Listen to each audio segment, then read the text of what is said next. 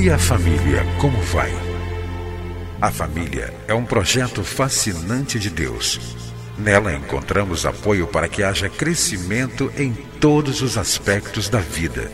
No entanto, para que esse projeto seja bem sucedido, é preciso seguir os padrões do idealizador da família. Na Bíblia, a palavra de Deus, encontramos as diretrizes que vão nos levar a uma vida familiar equilibrada e nela também vamos aprender a defender a família dos ataques que tem sofrido nos últimos dias. Está começando o programa Vida em Família, do Ministério Oicos.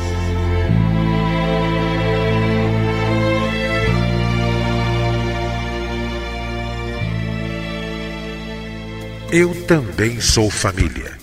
Se você é solteiro, divorciado ou viúvo, conheça esta revista. Para adquirir, ligue para nós 21 22649207 ou visite-nos em www.cliquefamilia.org.br. Somos agência missionária. Nosso alvo é a família. Se você ama a obra de missões e deseja nos ajudar financeiramente, sendo mantenedor ou fazendo uma doação, ligue para nós, Ministério Oicos. Telefone 2122649207 ou escreva para oicos@cliquefamilia.org.br ou acesse nosso site www.cliquefamilia.org.br.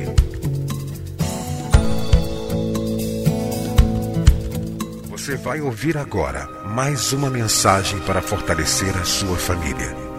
Participe do Ministério Oicos. Seja um doador ou leve a sua igreja a ser parceira. Acesse nosso site www.cliquefamilia.org.br. Deus abençoe a sua vida e a sua família. Temos falado em nossos programas sobre família, uma visão de Jesus. No programa passado, falamos sobre o ensino de Jesus sobre o casamento e o ensino de Jesus sobre o divórcio. Hoje eu quero estudar com você sobre o tema O ensino de Jesus sobre o adultério. Um dos dados mais inflamados que o maligno tem lançado sobre os casamentos e as famílias, e por tabela sobre a igreja e a sociedade, é sem dúvida o pecado do adultério. Muitos casamentos e famílias estão destroçados por motivo da infidelidade conjugal. Alan Peterson, no seu livro O Mito da Grama Mais Verde, afirma com muita propriedade: a chama do adultério tem levado muitos casamentos a se desfazerem e está tocando também muitos casamentos cristãos. Alguns deles tornaram-se cheios de cicatrizes, permanentemente desfigurados. Muitos estão reduzidos à cinza.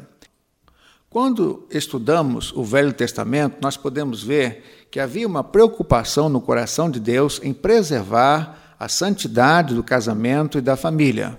Quando Deus deu os dez mandamentos a Moisés, nós encontramos em Êxodo capítulo 20, versículo 14, o mandamento não adulterarás. Mais tarde, quando Moisés relembrou ao povo judeu sobre os dez mandamentos, mais uma vez nós encontramos a preocupação divina em preservar o casamento, a família, voltando a lembrar sobre o mandamento, o sétimo mandamento: não adulterarás.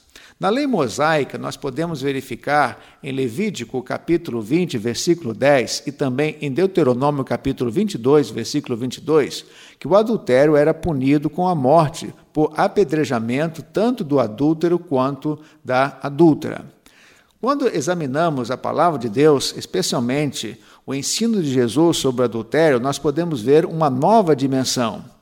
Em Mateus capítulo 5, versículo 28 e também em Mateus capítulo 15, versículo 19, Jesus estabeleceu que o adultério se efetivava não somente quando o ato era consumado, mas pelo simples olhar e cobiçar no coração e na mente já havia. William Barclay, no seu comentário do livro de Mateus, afirma: Jesus estabeleceu aqui, aos olhos de Deus, que não é apenas é culpado aquele que comete o ato proibido, mas também aquele que cultivou no seu coração o desejo de cometê-lo. Jesus, ao dizer todo aquele que olhar para uma mulher para a cobiçar, já em seu coração cometeu adultério com ela, estava condenando aqueles que usam os seus olhos como meio de excitação. E, mesmo que não haja uma relação física, o imaginar, o cultivar o desejo e o fantasiar uma relação sexual com outra mulher ou também com outro homem, que não seja a esposa ou esposo, constitui-se em pecado.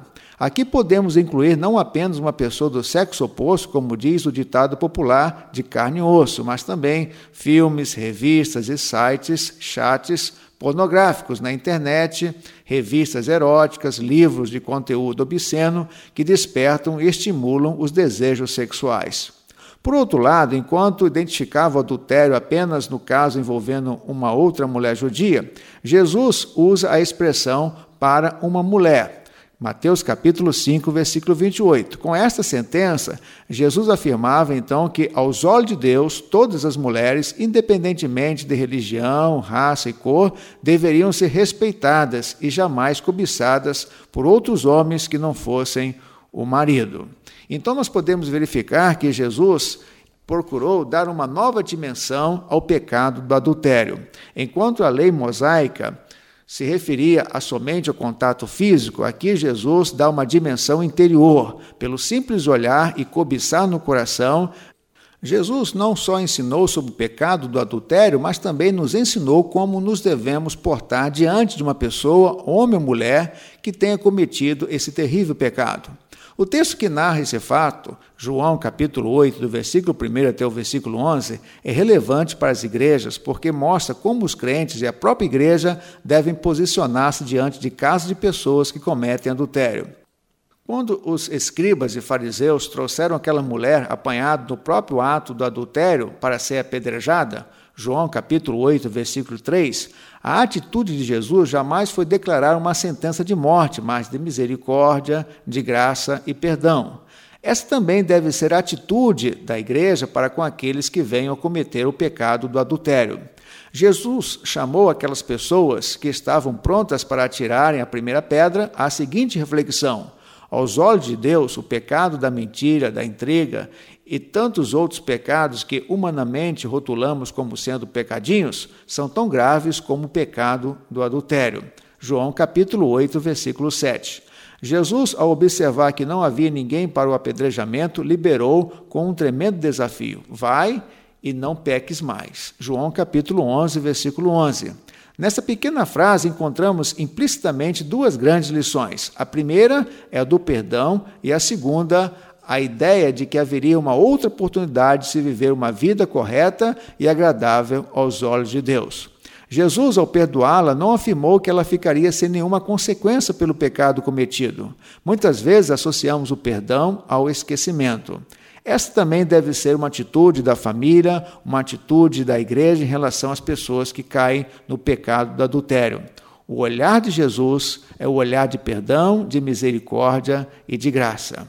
Então, nós podemos verificar que Jesus ensinou sobre adultério e Jesus procurou dar uma santidade, uma visão interior desse pecado. Jesus procurou interiorizar o pecado do adultério, dizendo que não apenas se constituía um adultério o contato físico, mas também o cobiçar e o olhar indevido para as pessoas de um outro sexo. Que Deus então nos abençoe para que possamos manter a santidade do nosso olhar, a santidade da nossa vida conjugal e também da nossa vida familiar. E se você, amigo, cometeu ou tem cometido o pecado do adultério, procure refletir. Confesse a Deus. Deus há de perdoar e Deus há de restaurar a sua vida, o seu casamento e a sua família. Deixe esse pecado, volte-se para Deus, para a sua esposa, para o seu marido, porque esta é a vontade de Deus para a sua vida pessoal, conjugal e também familiar. Se você deseja receber esses estudos,